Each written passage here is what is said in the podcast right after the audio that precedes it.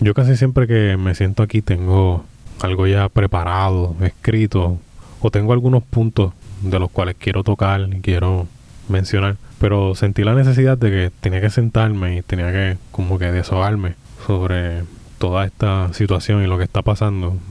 Yo sé que es a veces un poco tóxico meterse a las redes sociales a leer comentarios y eso. Muchas de esas personas hablan por hablar o no, ni siquiera creen lo que dicen, pero hay cierto punto de, de intención de por qué están haciendo esos comentarios. Y con esto de Roe v. Wade, este, y muchas otras cosas que van a venir después de esto, veo una separación bien grande de, de puertorriqueños y americanos, que principalmente es allá donde está ocurriendo ahora, pero que en cualquier momento va a ocurrir aquí, porque como siempre he dicho y siempre he mencionado en podcasts anteriores, Puerto Rico es una copia de lo que pasa en Estados Unidos, así que es bien alta la probabilidad de que ocurra lo mismo aquí. Muchos estados, pues, tienen ahora, todos los estados, mejor dicho, tienen ahora el poder de decir su opinión sobre el aborto y decidir qué se va a hacer con él, ya sea prohibirlo totalmente o despenalizarlo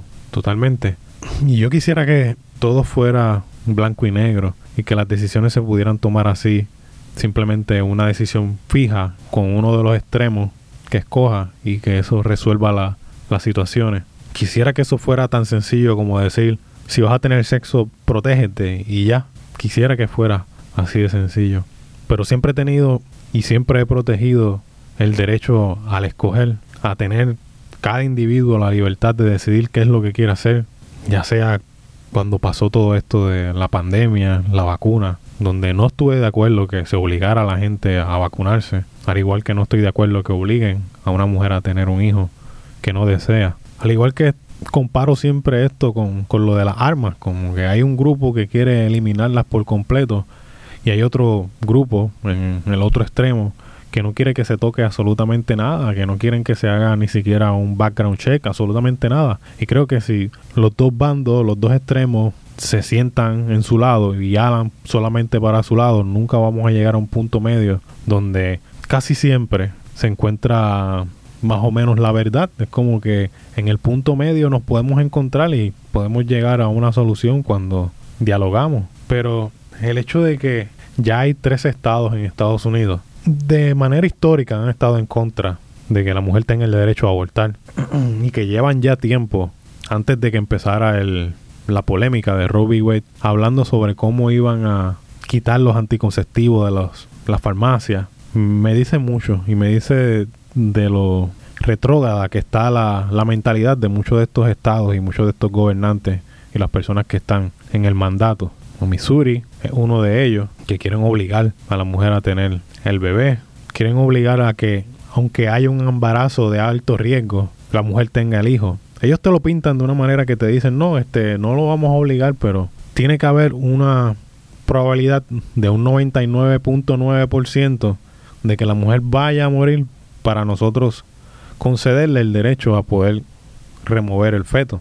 Estamos hablando de que hay muchísimas enfermedades y condiciones y cualquier cosa que puede pasarle a la mujer durante el procedimiento de estar embarazada, que puede provocar que su muerte esté en un 60 o un 70% y esas cosas no se van a tomar en consideración. No entiendo cómo personas no se pueden poner en esa posición donde quieren tener un hijo, su esposa está embarazada y de momento se le presenta la situación de que la persona que ama, la probabilidad de que muera es bien alta teniendo ese hijo. Y el Estado obligarte a que tengas ese hijo, aunque es bien probable que pierdas a tu esposa en el proceso o a tu pareja. No, y no me gusta, no me gusta como cada vez el gobierno tiene más poder sobre la gente y la gente tiene menos voz y voto sobre lo que ocurre en la sociedad y en su entorno. Estamos hablando de que en Missouri se está hablando de despenalizar el incesto. Quiere decir que si alguien de afuera o un familiar viola a tu hija de 13 años, el Estado va a obligar a que esa niña tenga el hijo. Y esto no estamos hablando de hipotéticamente, estamos hablando de que ellos tienen ya eso en sus planes, ya eso es lo próximo que viene. Y esto le abre la puerta a tantas cosas. Como dije, yo quisiera que todo fuera blanco y negro. Yo quisiera que esto fuera decirle a la gente, cuando vayas a tener sexo, protégete, ponte un condón. y ya, y que se resolviera, pero no, no es así. Estamos hablando de que al tú despenalizar el incesto o la violación, le abre la puerta a muchas otras cosas, como que como al violador se le puede dar la oportunidad de la custodia, ya que se va a ver obligado a pagar pensión y pagar pensión le abre la puerta a tener la oportunidad de poder ver ese niño. So, tú estás diciendo que el violador y la víctima van a tener una relación de por vida. Tú como Estado estás obligando a que el violador y la víctima tengan una relación. Yo no sé dónde está la cabeza de la gente que está celebrando esto como, como si fueran partidos políticos, porque eso se ha convertido esto en toda una mierda de política y donde sienten orgullo de haber ganado esta batalla como si esto les trajera algo. Digo, es lo mismo que la política. Cuando gana el rojo o gana el azul y lo celebran como si eso les trajera algún tipo de beneficio.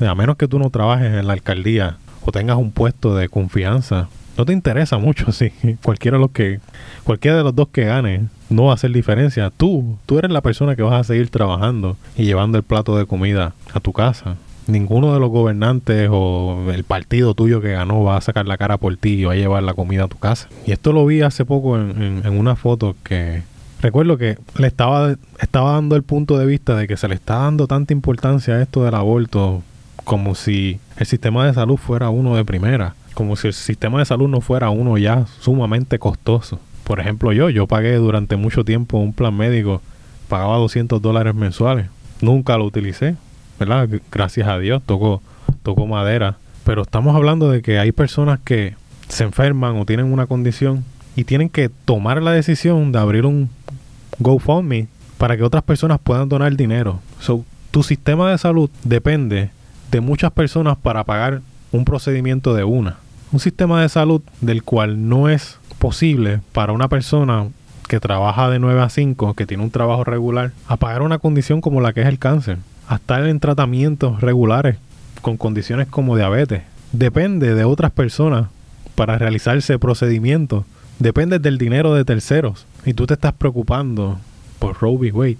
Es lamentable como esto de, los hospitales y la medicina se ha vuelto un, un mega negocio. Tú te das cuenta porque muchos de los hospitales antes tenían a cargo a doctores. Eh, habían doctores que eran los que estaban en la cabeza del hospital, o eran los directores de los hospitales. Y yo, yo estudié administración de empresas y mercadeo, pero no estoy de acuerdo de que en tantos hospitales haya personas que no tienen ninguna, ningún tipo de experiencia en medicina administrando y que vienen con esta mentalidad de cómo podemos hacer más dinero y cómo podemos expandirnos en vez de decir cómo podemos mejorar nuestro servicio hacia los clientes y que tengan un acceso más fácil a la medicina. Eh, no, ellos no vienen con la mentalidad de tener la pasión de ayudar a la gente, sino vienen con la mentalidad de hacer dinero.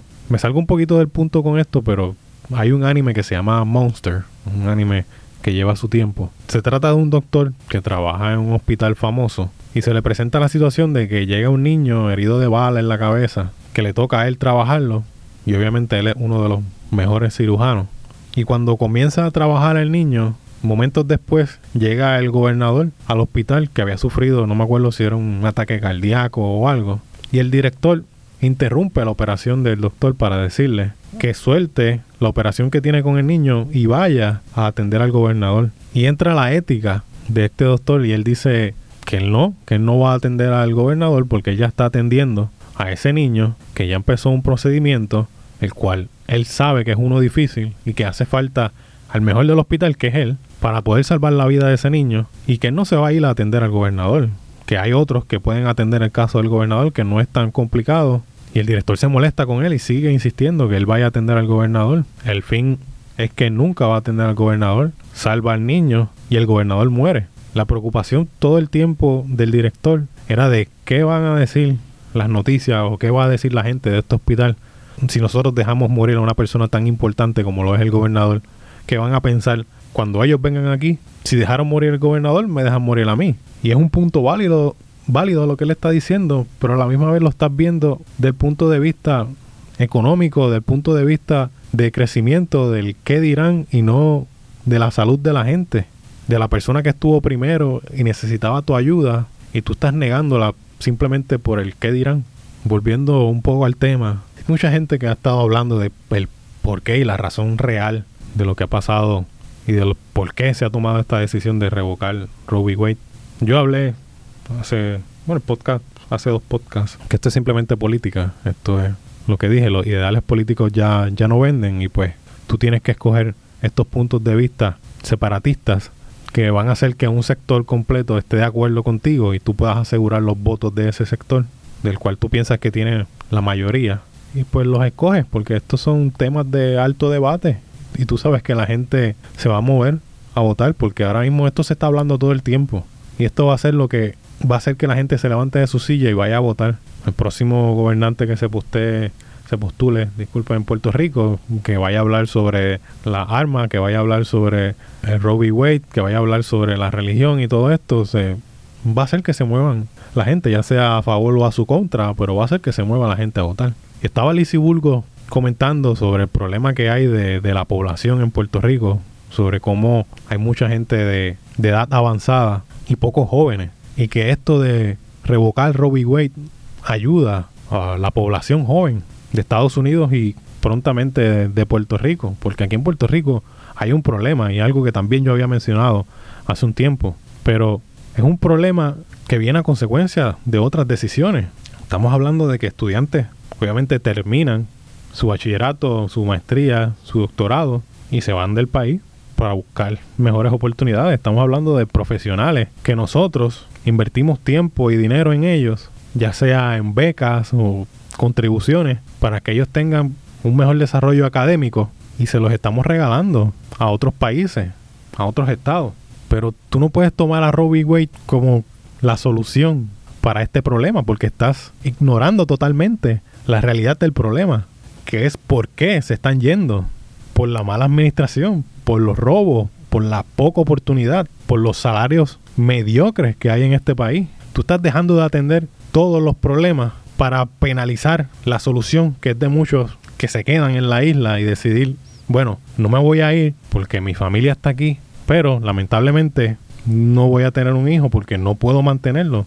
Y económicamente, si no puedes mantener un hijo, no debes tenerlo. Y tal vez digan, ah, que si se protejan, que bla, bla, bla, que si los condones. No existe anticonceptivo que sea 100% efectivo. estamos hablando de que tú estás partiendo del hecho de que los anticonceptivos son 100% seguros. Estamos hablando de dos personas que están juntas, están casadas, whatever, tienen relaciones sexuales a menudo. La posibilidad de que ocurra un ups es bien alta. Y tú vas a penalizar a esas personas que decidieron quedarse en la isla y no tener un hijo porque económicamente no pueden debido a la mala administración y los vas a obligar ahora a tener el hijo por las personas que se han ido del país. Es como que Lizzie Bulgo es bien especial, es bien especial como lo dije, yo quisiera que todo fuera blanco y negro. Yo quisiera que fuera así de sencillo como ponerte un condón y resuelve la situación. Pero estamos obviando tantos y tantas situaciones como la de la adopción en Puerto Rico.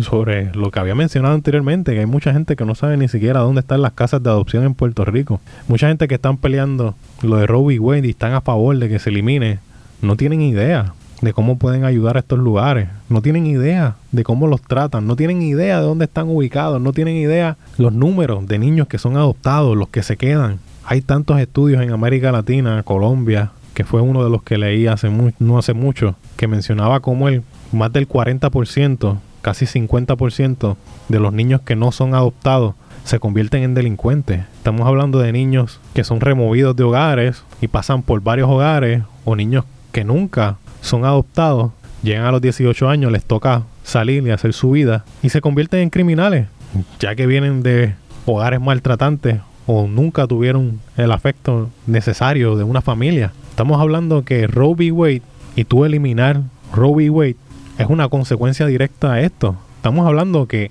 obviamente se van a aumentar los números de niños que van a necesitar adopción van a haber muchas personas, muchas parejas que van a entregar a los niños porque no pueden mantenerlo debido a la situación económica. Y tú no puedes juzgar eso. Y son personas que se van a convertir en delincuentes. Y es una alta probabilidad. Estamos hablando del 50% en países como Argentina, Colombia, Venezuela. Porque estos temas no son los que se tocan? Porque al final del día esto te va a costar dinero a ti. Porque tener personas presas significa dinero que se quita de contribuciones. Cada preso cuesta alrededor de 40 mil dólares al año. Estamos hablando de que hay muchas personas en Puerto Rico que no se ganan eso. Y eso es lo que cuesta tener cada preso. Todo eso va a aumentar. Pero yo no sé si es que las corporaciones están buscando tener más gente, porque más gente significa más consumidores, más gente significa tal vez más competencia para poder competir con otros países como China, que China pues tiene tanta gente que me refiero a, los americanos como tal, Estados Unidos, de cada ingeniero que ellos tienen, China tiene cinco. Y pues tratar de sustituir esta desventaja con, con números. Pero te digo, no sé si ahora mismo se escucha que están pasando trimmer, pero voy a dejarlo por aquí ahora. De verdad que siento que lo mejor está por venir. Estoy siendo sarcástico.